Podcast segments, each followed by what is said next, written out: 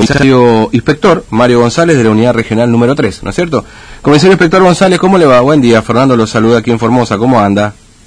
¿Cómo le va a usted, don Fernando, y a toda su audiencia? Muy bien. Bueno, muchas gracias por atendernos. Bueno, efectivamente encontraron cuatro personas que después fueron detenidas también ingresando por pasos clandestinos, ¿no es cierto? Ahí en Clorinda. Sí, efectivamente, eh, la policía viene eh, actuando en zona de barrera también en colaboración con la gente de la Fuerza Nacional Mm. a fin de evitar el ingreso de personas eh, de manera ilegal del vecino país.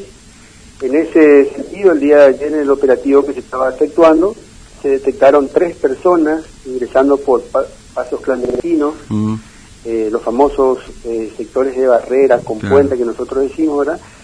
Y una persona que estaba en el Banco Nación, una persona de sexo femenino, que eh, a requerimiento de la encargada del Banco Nación, bueno, el personal policial eh, concurrió al lugar y constató de que se trataba de una persona mm. de procedencia extranjera y eh, lo que motivó justamente eh, su demora, su detención. Sí.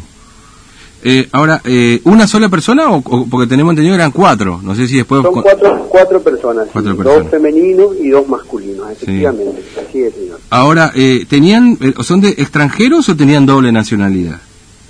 Claro, en este caso tenían doble nacionalidad, tenían Mm. documento argentino, Mm. con radicación, ¿verdad?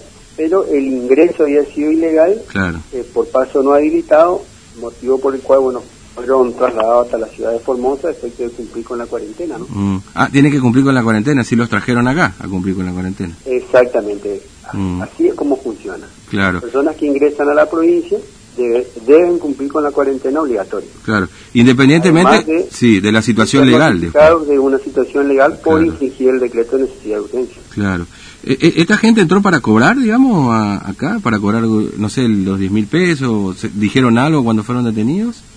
El caso concreto del femenino que fue demorado en el Banco Nación, Mm. sí, es lo que había informado el- eh, la encargada del banco. En relación a la otra persona, lo que nosotros constatamos es simplemente el ingreso Ah. a nuestro país eh, del lado extranjero. Claro. Este, eh, ahora, eh, y, y cómo, bueno, no sé, seguramente esto también, porque esta gente no, no digamos, ingresó al país, no, no tendrá asistencia de familiares acá, digamos, para la cuarentena. Ahí le asisten con todo, digamos, para hacer la cuarentena. Eh, Claro, justamente estas personas fueron trasladadas a la ciudad de Formosa, a la escuela de cadete, donde obviamente eh, las estructuras y las condiciones son las adecuadas para que estén los, los, los 14 días al, Sí, eh, en cuarentena, ¿no? claro. Y ahí después dispondrán a esta persona a dónde irán, digamos, si siguen, a, volverán a, no sé, a Paraguay o algo por el estilo, digamos, ¿no? Ya, dependiendo, Claro, por supuesto, de su por ellos, situación pero legal. general- generalmente suelen tener parientes acá en la ciudad de Florida. Ah, claro. Eh, ¿y esto, es- esto hubo, hubo más detenciones anteriormente por esta circunstancia, digamos, o, o son las primeras que se dan de personas que pretenden ingresar al país? No, tuvimos otro caso Mm. días anteriores de un ciudadano argentino también que estaba viviendo en la ciudad de en, en la República del Paraguay con la abuela que se había acercado hasta una farmacia Mm, eh, a- con la finalidad de comprar medicamentos. Bueno, eh, uno de los despachantes eh, lo conocía y sabía que estaba residiendo en Paraguay. Bueno, llamó a, al 101 porque ya la duda, una vez que se confirmó de que esta persona había ingresado por un paso no habilitado, también fue derivado hasta la ciudad de Formosa. claro, claro, entiendo. Todos tienen que cumplirse así la protocolo y obviamente es derivado hasta la ciudad de Formosa. Claro. Este, ahora sí, eh, bueno, el otro día justamente, mire, charlábamos con la gente de Gendarmería y nos había dicho que, que se desactivaron muchos de los, de los puentes clandestinos, digamos, que se arman. Por supuesto, puentes este, de madera y todo lo demás, digamos, ¿no? Este, y, y ustedes están trabajando en colaboración también con Gendarmería, con el tema de la frontera y todo lo demás, ¿no? Por supuesto, mire, la barrera nuestra tiene, si bien no es muy extensa, Mm. pero tiene sectores que prácticamente eh, casi no hay agua. Entonces fácil, a veces con un tablón ya funciona como puente, o una, un bote o una canoa, ¿verdad? Claro, claro, Así sí, que, sí. eh, en realidad actualmente ahora con la escasez de agua y todo lo demás, Mm. eh, la zona eh, de- del, río, del agua, es prácticamente barro, no es Claro. agua. Claro. Sí, además sería imposible poner un, un, controlar toda la frontera con lo extensa que es sería imposible, pero obviamente que se hace un trabajo fuerte justamente para evitar todo esto, digamos, ¿no? Para el ingreso clandestino en el medio de esta pandemia. Eh, y además por las condiciones, ¿no? Porque siempre se habló de la famosa frontera seca, digamos, ¿no? Con Paraguay, que por ahí permite que las personas puedan ingresar también, ¿no? Bueno, este, eh, la verdad que eh, están eh, los muchachos siempre están este, pendientes de poder hacer este tipo de maniobra, ¿no? Bueno, comisario inspector González, le agradezco mucho su tiempo, ha sido muy amable, ¿eh? que tenga buen día. No, por favor, a las órdenes, a las órdenes. Muy, muy amable, un abrazo.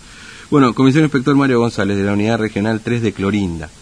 Bueno, ingresó este grupo de personas, en realidad, por supuesto, no entraron todos juntos, ¿no? Una de las personas sí se la detectó y dijo que, eh, por lo menos se confirmó por parte de la gerencia del Banco Nación que había ingresado para cobrar estos 10 mil pesos.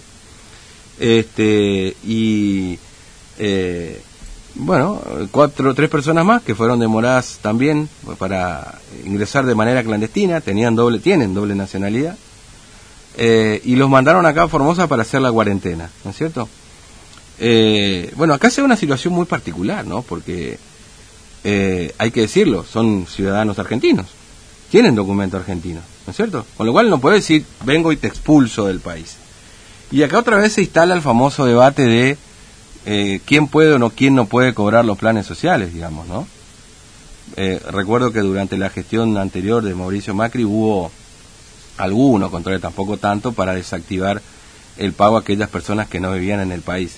Y se instala nuevamente la polémica. Claro, en este medio de la pandemia, con fronteras cerradas y todo lo demás, no se da ese aluvión de gente para venir a cobrar. Y, pero bueno, de todas maneras lo hay y acá por cuatro personas que doble nacionalidad hacer la cuarentena, lo mandaron, 14 días.